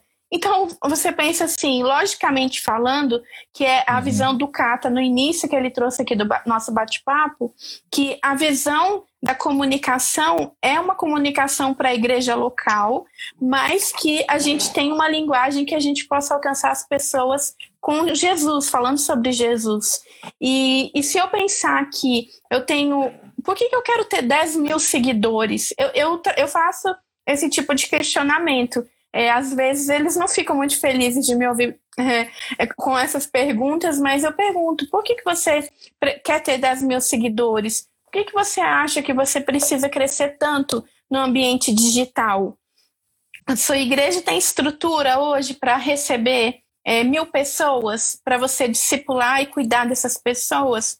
É, não, não tem. Então eu falo, a gente precisa entender quem a gente pode receber hoje como igreja local? Existem sim as grandes igrejas que têm milhares e milhões de seguidores e nada errado é, quanto a isso, porque eles estão inspirando milhares de igrejas, ministérios e pessoas, mas a gente precisa entender a nossa realidade local sem se comparar com outras uhum. igrejas. É aquela questão da visão do nosso líder, do nosso pastor. E se essa visão está um pouco distorcida, que aí é no ponto que eu entro quando eu chego com uma mentoria, com um atendimento, é esses tipos de pergunta que eu faço nesse encontro para que ele entenda é, de, por que, que ele precisa estar nas redes sociais. Se ele, se ele quer estar lá para ter muitos seguidores e mostrar para todo mundo que a igreja tem muitos seguidores, ou porque de fato ele quer alcançar pessoas para discipular essas pessoas para seguirem a Cristo. E, e isso é uma, é uma, conversa difícil, tá, gente? Eu estou falando aqui parecendo que é uhum. algo simples, mas é Super algo difícil, difícil é doloroso muitas vezes. Muitas vezes eles não concordam, mas eu tento trazer um pouco disso. A, a gente entender que os membros, é aquilo que a gente falou, são extensão dessa comunicação da igreja também, os ministérios também são extensão dessa comunicação e a gente precisa viver o evangelho no sentido de falar de Cristo para que haja conversão e que haja discipulado e cuidado. A gente tem que tomar muito cuidado com. É, eu tenho escutado muito esse termo da igreja híbrida, né? E eu fico pensando é, como é perigoso a gente pensar em ter uma igreja on e offline no sentido da pessoa se sentir é, 100% é, feliz de saber que ela tem membros só online, que é o caso que o Cata contou. Tem pessoa lá no Rio Grande do Sul, mas eles estão incomodados, porque eles uhum. querem que a pessoa congregue localmente. Uhum. Isso faz diferença, porque é o discipulado, é o acompanhamento. Por isso que eu citei a Christian Vision, porque eles têm esse trabalho de apoio de igrejas no mundo todo, onde eles conseguem direcionar uma pessoa para uma igreja local em determinadas cidades, que igrejas que são parceiras da, da Christian Vision. E eu acredito muito nisso, a gente é, ter uma visão de reino e não ter só uma visão de placa de igreja. Se a gente olhar para as pessoas com a visão de reino de Deus, a gente vai parar de se preocupar tanto com esses números, tanto com visualizações, tanto com curtidas, mas vai entender que se uma pessoa curtiu aquele post, ela foi impactada, ela assistiu aquele culto ao vivo e teve a vida transformada, valeu a pena, cumpriu o propósito da gente ter um canal digital na internet. Mas a gente quer ir um pouco além, a gente quer que essa pessoa seja acompanhada, discipulada. É, é por isso é importante ter um telefone da igreja, um contato da igreja, monitoramento de redes sociais é para isso, né? Quantas uhum. vezes eu entro em perfis de igrejas que tem ali um pedido de ajuda, um pedido de oração e ninguém nunca respondeu aquela pessoa e aquela hum, tá há meses ali sem uma resposta. Então a gente precisa entender que é, ter um perfil na igreja, de uma igreja, de um ministério na internet vai além é, de ser só um perfil. A gente tem uma responsabilidade como igreja, né? Quando a gente cria algo na internet, além do nosso próprio perfil, o perfil da igreja. Não sei se eu consegui te responder, Rodrigo. Não, respondeu, eu... mas e aí veio um outro gancho aqui da pesquisa, da, de novo, a não científica, que eu, eu perguntei para a galera é, se os líderes tinham ouvido a membresia para voltar é, fisicamente.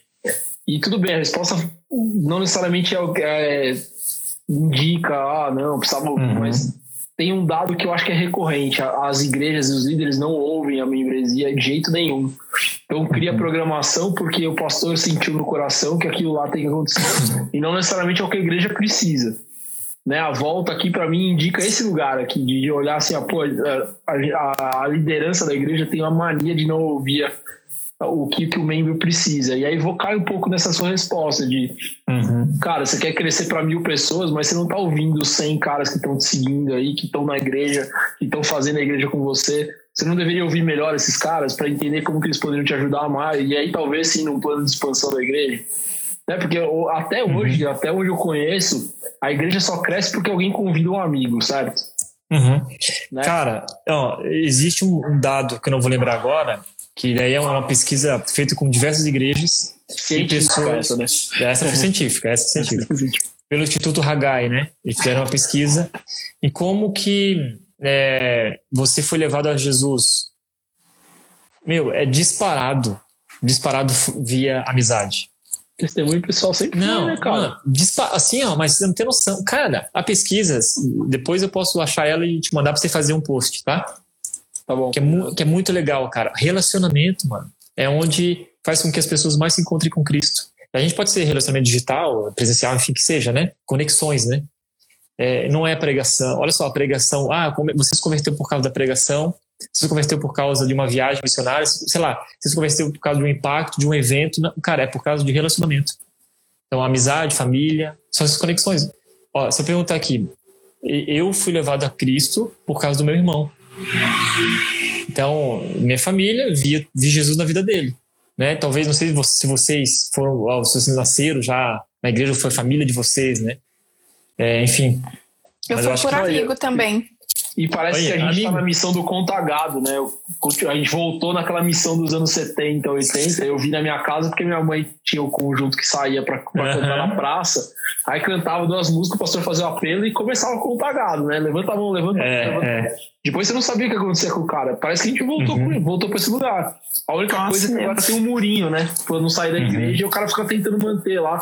Aí cria serviço, cria uma diversão, cria uma coisa e mantém aquela, aquele clube que não uhum. necessariamente está nessa perspectiva relacional, de crescimento espiritual, é. de conversão, de, de acúmulo, não, não, não, não é acúmulo a palavra, mas é de propagação mesmo, assim, pô, cara, uhum. eu uhum. fui transformado, deixa eu te contar o que aconteceu na minha vida, e se você entender qual que é a parada aqui, você vai contar para alguém é. também. Né? Parece que falta Sim. isso, cara. É, e envolve a, o que a Alice também comentou sobre o papel, o nosso papel como comunicador. E aí eu não estou falando como o especialista em comunicação, mas cada cristão, né? Ah, eu vou esperar que a igreja faça alguma coisa para que eu possa compartilhar. Não, mano. Vou, vou esperar que o Spurgeon tem uma frase legal disso, que ele fala que a missão de todo crente é ganhar alma para Jesus, né? E isso é marketing, Sim. né? Transação. Sim. Eu, eu preciso contar para você uma parada para você acreditar em mim e a gente trocar aqui. Isso é, é marketing, isso cara. Evangelismo uhum. é marketing. É. E uma outra coisa que eu acho que, Rodrigo, vale a pena pensar, cara, a questão do, da falta de foco nas igrejas ao fazer a comunicação, né?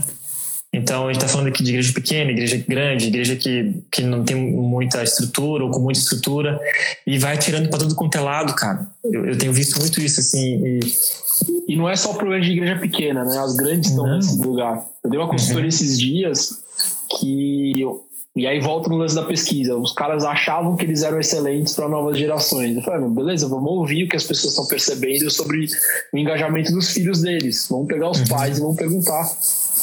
A resposta foi avassaladora, assim, o, o pastor ficou até meio deslocado. Foi, cara, os pais responderam que os filhos não estavam engajados na igreja, que a igreja não produzia conteúdo para engajar os caras. Nossa. E a igreja com a certeza absoluta de que estava rolando. Uhum, uhum. E aí? E aí? Perdeu o foco, né? Sim, tal, talvez produzir aquilo que eu falei, né? Que a gente se tocou de produzir tanto conteúdo, mas é. esqueceu do principal. Vira um show de evento, vira um show é. de conteúdo, show de, de, de uhum. movimento e você não consegue ver as pessoas. Eu uhum. acho que esse é o lance, né? Que você tá falando de foco. Uhum. Você não consegue é ver as pessoas se movimentarem na igreja. Você faz, produz, produz, produz, engaja, engaja, engaja, você tá cansando as pessoas. Em algum momento você tá estando as pessoas, porque daqui a pouco elas saem porque elas estão cansadas de trabalhar e não aguentam mais, e aí aquele ambiente começa a consumir porque o cara tá vivendo demais ali dentro, deixou uhum. a família, deixou um monte de coisa. Virou ativismo, aí, né? É, e aí cansa. É ativismo e ativismo, né? Porque é. vira, vai no mesmo lugar lá de não, eu tô defendendo a minha igreja, no final das contas o cara se decepciona e vai embora. Ele esquece de olhar pro foco que é Jesus. Uhum. Eles, considerações finais, é, isso é forte. você tá vendo pra esse, pra esse futuro aí? Qual que é o futuro do digital da igreja? Olha, é, eu, eu creio muito que a gente precisa continuar trabalhando nesse processo de conscientização do que é a comunicação digital, do que é comunicar Cristo, comunicar o Evangelho. Não se trata só de nós, né?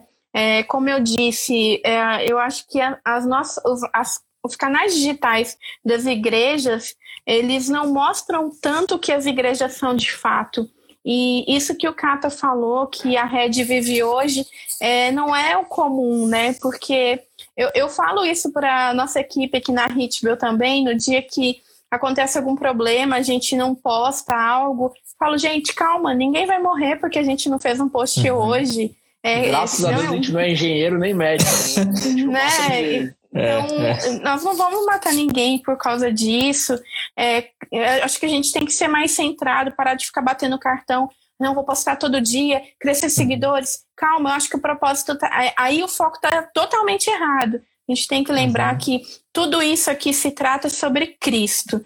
E, e tendo Cristo, eu, eu costumo dizer que a Bíblia é o nosso principal banco de pautas, né? Para quem é do jornalismo como eu, a Bíblia é minha referência, minha base de conteúdo para a vida e para as redes sociais também. Então, quando eu trago a Bíblia como pauta e tenho o Cristo como o centro de tudo isso, que é a Ele que eu devo a glória e a honra, e, e tudo que eu puder dedicar vai ser direcionado a Cristo, as redes sociais vão ser tratadas diferentes. Então, a minha expectativa e o que eu tenho trabalhado pessoalmente, buscado trazer as pessoas que caminham próximas a mim é isso. A gente continuar falando com líderes, nós precisamos conversar com os nossos líderes sobre isso. Quando chega a equipe para mim reclamando, eu falo: peraí, mas você já conversou com seu líder sobre isso? Ah, ele não vai me ouvir. Eu falo, por que você acha que ele não vai te ouvir?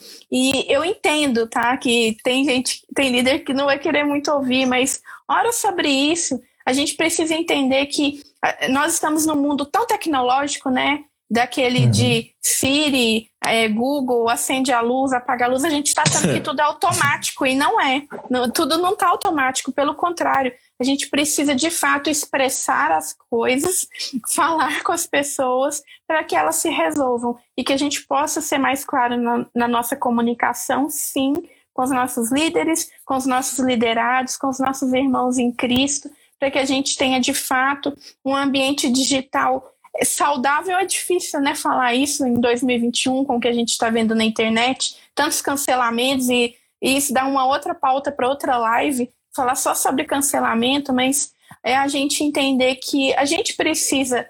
É exatamente o que o pastor falou aqui. É, um, é esse versículo está, inclusive, nas minhas aulas, que é 2 Coríntios 5,20, que é sermos embaixadores de Cristo na terra. Quando todo cristão tiver essa ciência de que nós somos embaixadores de Cristo na Terra, que nós representamos Cristo onde a gente estiver, esse senso de responsabilidade vai ser tão diferente, porque a gente deve nossa vida a Ele.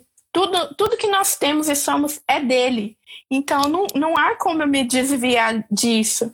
A visão vai ser diferente, independente de on, offline, é, vai mudar a visão vai mudar e a gente precisa falar mais claramente sobre isso.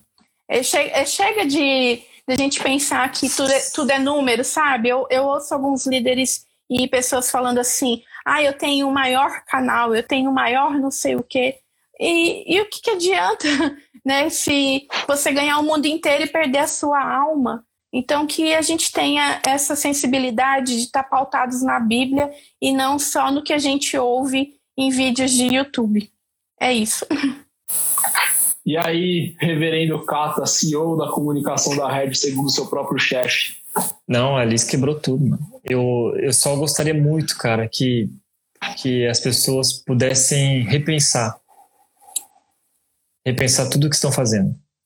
Então, se olhar, olhar para a sua comunicação de uma maneira transparente, né? Que a gente às vezes a gente a gente não é sincero, cara. A gente falta sinceridade ao olhar para o nosso conteúdo, aquilo que nós estamos produzindo, estamos fazendo, e, e tentar repensar né? se, se, o que aquilo que a gente está fazendo devemos continuar no mesmo caminho. É, aí eles falou assim que o, o que que o, o mundo né, digital, o que que o, as pessoas estão nos estimulando, Rodrigo. Ah, compre esse curso para você aprender a ter mais seguidores, compra esse curso para você alcançar mais gente. Mano, eu vou falar, eu tô cansado, cara. Eu tô cansado. Tô cansado dessa. Deu, né? Não, mano, deu, velho. Ai, nem dessa, fala. De, dessa luta pela. Eu preciso ser influência, porque se você não for influência, ninguém. Você não vai alcançar ninguém. Mano, sabe aquele lance do. A gente olha para as escrituras e vê o anonimato das pessoas, né? E aquilo é o verdadeiro cristianismo não abriga não não abriga pelo pelo tiquezinho azul ali, né? Alcancei a minha meta. E, e eu tô, eu, sério, cara, eu tô cansado mesmo. Então, que, que eu espero do Feliz, futuro... ele nem ouviu as nossas conversas, as últimas. Verdade. É. Então, não desistam, né? Não é, não é questão de desistir, mas é questão de repensar, mano. Repensar. O, cara, é o que a Elis falou ali, né?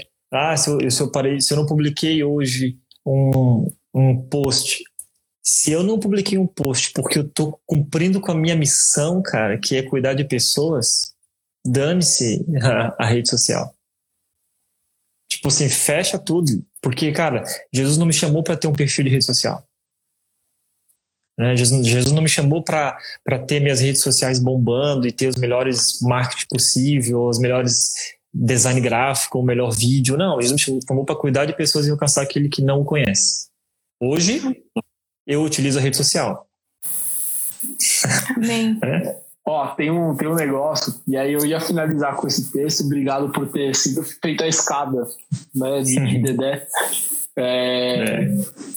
Quando Jesus ensinou como a gente deveria fazer a, a missão que estava do Índia, ele usou Lucas 10 e falou para a gente ir até o, a, a região, conhecer as pessoas, dar as boas-vindas, entrar na casa das pessoas, comer da comida que servisse, conhecer as pessoas. Né? Uhum. E aí depois dali começa a orar, cura, etc. Eu vi isso no, no evento do Paulinho de Gaspari. Uhum. E foi ali que chacoalhou minha cabeça de tentar fazer o deparo da comunicação. Jesus ali, além de estar tá falando como a gente tem que fazer, ele dá um frame de comunicação, como, como a gente tem que pensar a comunicação. Primeiro ele fala ali uhum. que a comunicação é relacional. Uhum. Né? Então é, é, é, preciso conhecer as pessoas, é preciso conhecer o ambiente para você conseguir conversar na linguagem, como eles falou numa resposta atrás, na linguagem que, que, que você for acessível. Então essa é a primeira coisa que você pode repensar é uhum. para de fazer oferta de culto, promoção, varejo, né? Uhum. Para de competir com o supermercado e vai falar com as pessoas. Uhum. Né? Seja relacional. Então, repensar a comunicação cristã é sair de um padrão e, ir para um padrão completamente diferente, que é de um para um. Uhum. Então, quando o Cata fala de repensar, quando ele fala de Bíblia, é cara, se prepare para conversar pra, com as pessoas, se prepare para mostrar como que, a, que, as coisas acontecem na sua vida, se prepare para contar um testemunho, se prepare para uhum. dar um abraço, se prepare para dar um sorriso, né? Nem sempre a gente precisa ter todas as palavras na boca, mas uhum. às vezes um posso te ajudar com alguma coisa já resolve. E quando Jesus manda o 72 nesse texto, ele fala exatamente isso. Vai lá e conhece o rolê, vai lá e conversa, uhum. vai lá e se dispõe a ajudar as pessoas. Acho que a, a, comunicação tem a capacidade de ser relacional a esse ponto, de trazer Amém. as pessoas para uma conversa. A rede social é um ambiente propício para conversa. Então, eu gostei muito do que vocês falaram, porque a gente acaba concordando e criando sinergia nesse repensar. Uhum. Acho que a comunicação das igrejas precisa diminuir. Elis falou uhum. isso e repensar, como você falou, Cata. Eu acho uhum. que é, uhum. meu convite é a gente parar né? Você também falou isso em algum é. momento, cara, parar e repensar tudo que a gente está fazendo. Porque a gente está fazendo muita porcaria, a gente está fazendo muito excesso. E uhum. pouco o que precisa de fato para é. alcançar as pessoas e para conversar com as pessoas. Você está no ChurchCom Podcast. É, as palavras de João Batista, né? Que ele cresça.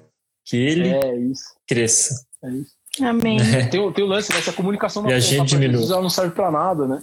É. Ela virou um negócio uhum. egocêntrico uhum. e as igrejas estão nesse em si mesmadas, né? É tudo. É. Não, deixa eu mostrar que a minha parede preta é mais legal, deixa eu mostrar que a marca da minha bateria é mais uhum. legal que a da esquina. Uhum. Você não, não tá levando nada para lugar. É, e sabe o que é interessante, Rodrigo? A gente tá batendo em nós mesmos, entendeu? É, não, a gente tá fazendo autocrítica. Não, a gente tá, é. tá doendo, né, gente? Tá é doendo, é isso, porque cara. é o não, nosso trabalho. Falar, eu já operei é comunicações dia -dia. em que os erros foram esses que a gente tá falando aqui para não fazer. Uhum. Né? Começa pela gente, é isso mesmo. É isso aí. É isso mesmo. é, é, uma, é, uma, é uma confissão de pecados. E não live. é vergonha, né, cara? Eu acho que é, acho que é isso que é legal. Assim, não, cara, é. não precisa falar que eu acerto toda hora. Pelo contrário, a gente erra mais do que acerta nesse, nesse ambiente que a gente não sabe. Né? Ele diz quanto tempo você está fazendo isso e você vem todo dia aprendendo e colocando uma pitada nova. Eu estou há muito, muito menos tempo que vocês dois nessa história e também estou uhum. colocando pitadas novas, reaprendendo e reconstruindo coisas que eu já falei que hoje eu olho os posts lá de trás e falo, não, cara, você não falou isso, velho. Uhum, não faz uhum. sentido nenhum o que você tá falando. E tem que revisitar, eu acho é. que é isso mesmo. Sabe uma, uma coisa, uma vez, eu, deixa eu só falar essa última coisa, daí você pode terminar aí, você pode me o, Insta, o Instagram não cortou a gente, gente, eu tô tão não, é feliz. É, Olha, eles falaram que tem até três horas. É. Ei, é, uma vez, eu, eu recém-pastor, estava muito no meu, no meu gabinete pastoral. Eu tinha um escritório, um gabinete pastoral, né? E aí eu ficava lá, eu tentava, cara, qual o vídeo que eu vou fazer para que para abertura do culto? Eu era pastor de jovens, né? E aí o meu pastor sentou na minha mesa e falou assim: "Sai do gabinete, cara. Sai do gabinete. Você está passando muito tempo aqui nesse gabinete. muito tempo produzindo as coisas no computador, pensando na estrutura e tal. Cara, você não foi chamado para ficar cuidando de estruturas. O pastor tem que ter cheiro de ovelha. Eu falo como pastor, né? Mas como cristãos, né, mano? Às vezes a gente tá muito atrás, ou como comunicador cristão, né, a gente tá muito atrás da tela, né? como igreja, pensando assim, ah, vamos, vamos pensar o que, que nós vamos produzir, que vai ser lindo, que não sei o que. Né? Então, eu acho que essa é a realidade, talvez, da pós-pandemia, cara, é, é cuidar das feridas das pessoas que estão sofrendo e que vai vir com uma sequela espiritual muito... Gente, o impacto espiritual vai ser gigantesco. Então, às vezes é isso, é dar um passo para trás, melhorar aquilo que a gente consegue melhorar e se tornar excelente, né? O lance do foco também. E, e cara, se preparar para cuidar das pessoas, porque, mano, a coisa vai ser feia, mano. Já está sendo. Aí, e tem um convite, cara, nos ouça menos. Porque se você ouvir a sua comunidade, as pessoas que estão nessa comunidade, é. você vai fazer o melhor trabalho do que ficar ouvindo a gente postar Com... como fazer um uhum. bom vídeo de rios, né? Seguir uhum. a ChurchCon, seguir a Elisa é menos importante do que você é. olhar para sua igreja e ver o que a sua igreja precisa. Mas, Rodrigo, eu já vi. Nisso, né? é, eu já vi você mesmo postando, falando assim. Você mesmo postando, falando, cara, para de ficar fazendo isso aqui vai cuidar do. Entendeu? Tipo. É. é porque são insights, né? Eu pego esses insights e falar, pô, agora eu vou colocar isso aqui em prática. Né? Não, e a gente vai. Então... Eu, eu, postei, eu repostei, na verdade, esse texto outro dia que é cuidado com seus ídolos, né? Porque também uhum. as pessoas ficam criando na gente essa expectativa de expert. Cara, esquece. Hum, verdade. A gente tá, tá, como todo mundo que tá no equipe lá operando uma ideia. A única coisa que a gente fez é se dispôs a gastar um tempo para tentar abençoar as pessoas e ajudar em uhum. alguma coisa, mas não precisa ficar nessa, né? Não ficar só preso nessa. Uhum. Ah, eu, eu, eu sempre penso esse lado, assim, como igreja, sabe? É exatamente a reflexão de maio de 2020 que o Cata trouxe agora. É, a gente precisa estar preparado para receber as pessoas depois da pandemia, nesse pós-pandemia. Será que nós estamos prontos para receber é, desviados que voltaram, pessoas que conheceram Jesus pela internet e vão chegar repletos de dúvidas e com perguntas? Então, como igreja, como estrutura, como lideranças, a gente precisa estar pronto para receber essas pessoas. E não que a gente vai estar pronto, mas o melhor que a gente puder, igual fala em Timóteo, né? Que a gente seja encontrado uhum. como obreiros aprovados, que manuseiam bem a palavra. Então, que a gente tenha mesmo esse conhecimento e essa intimidade com Deus para que a gente possa, de fato, cuidar das pessoas. Eu, eu costumo dizer que um indício é, de que a gente está agindo errado na internet ou que nossos conteúdos estão é, fora do propósito de Deus, é que a gente não está recebendo pedido de oração por direct. Porque a gente precisa estar tá recebendo pedido de oração, pedido de ajuda, é, para que porque isso mostra que a gente tem mostrado um pouquinho de Jesus no que a gente no, naquilo que a gente tem entregue e, e, isso me toca profundamente sabe quando eu fico muito tempo sem aparecer algum tipo de mensagem pedindo socorro, eu falo, Deus, é, me direciona, porque ah, o meu propósito na internet, eu, Elis, né, nos meus canais digitais e aqui na Hitbel, com a estrutura que a Hitbel nos entrega, é, a, a, nossa vontade, nosso anseio é capacitar pessoas que. Eu sempre penso nas pessoas que estão no interior, em cidades onde não há nenhum tipo de recurso, nem pessoas para conversar sobre isso. E eu sempre penso nessas pessoas, porque meus pais moram numa cidade assim. E eu vou, quando eu vou lá, as pessoas falam: como que faz isso? Como que faz aquilo outro? Nossa, que incrível, gente, coisas assim, tão simples, que são tão é, rotineiras para mim. E eu penso muito nessas pessoas, em alcançá-las e ajudá-las nesse sentido. Mas nada, nada nesse mundo pode estar acima do Senhor, nada pode estar acima de Deus. Não é uma rede social, é, não é um ministério, não é um post, gente, não é número de seguidores, gente, misericórdia. E não é a internet, né? Não é a internet. internet. Nem o Salmo 139, Davi fala de Deus, a, a internet onipresente, onisciente, onipotente, gente, a gente ama pra caramba esse negócio. Tá igual, né? A internet não é a solução dos problemas do mundo, gente. A gente precisa colocar sempre foco em Cristo. E a gente não pode esquecer disso no nosso dia a dia, no que a gente faz, no que a gente vive. Isso tem sido, assim, a minha busca constante, tá, gente? Eu ouvindo vocês aqui, assim, meus olhos, assim, o tempo todo segurando aqui para não me debulhar em lágrimas, porque, como vocês falaram, é uma autocrítica que a gente está fazendo aqui como igreja hoje. E eu espero que mais pessoas depois possam acompanhar essa live ou ouvir o áudio desse, desse bate-papo e que a gente possa mesmo despertar nas pessoas é, esse sentimento de que comunicar o reino não é só estar na internet, não é só fazer um post, mas é viver Cristo de fato, é cuidar das pessoas de fato. E eu sempre me cobro isso e oro por isso, Senhor, salva-os da minha casa, porque é, não adianta nada eu fazer a, a, trabalhos que as pessoas acham lindos e ver minha família se perdendo no mundo. Então, essa tem sido muito a minha oração como cristã, como serva do Senhor, de ver minha família toda rendida aos pés de Jesus. É, é, mais do que um sucesso profissional. Eu tenho pessoas da minha família que enxergam como um sucesso profissional. Nossa, eles, tanta pessoa te conhece e tal. E o que eu mais quero é que eles olhem para a mensagem que eu carrego e não para um dos meus seguidores ou para uma palestra que eu dei ou para um livro que eu lancei. Então, tudo, tudo isso é por causa de Cristo, para que, como diz a palavra, ser sal, é, será salvo tu e a tua casa. E eu creio nessa palavra e eu vivo e respiro para que ela se cumpra dentro da minha casa e na casa de cada um de vocês que me ouvem, param para me ouvir aí de vez em quando. Todos nós.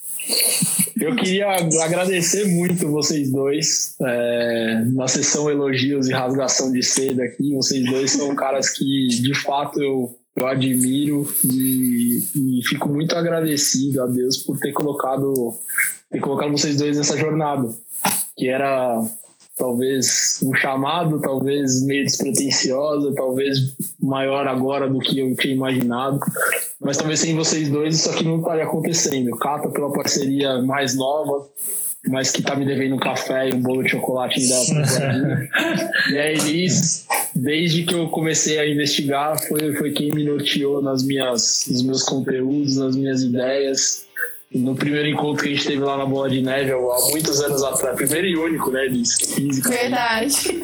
Já virou a chave da cabeça e eu agradeço muito por vocês estarem nessa caminhada. É um privilégio mesmo, privilégio, uma bênção ter vocês dois como, como amigos. Eu queria agradecer a Hitbel por ter nos ajudado nessa, nessa logística toda aí, tá junto com a gente nesse processo. Vou mandar um abraço pro chefe, né, Cato? É, cara. Você não, você não falou bem dele no começo, a gente tem que falar bem dele agora. É verdade. Mates, um abraço. depois você dá uma, Depois você sufoca o cara lá no futebol. É.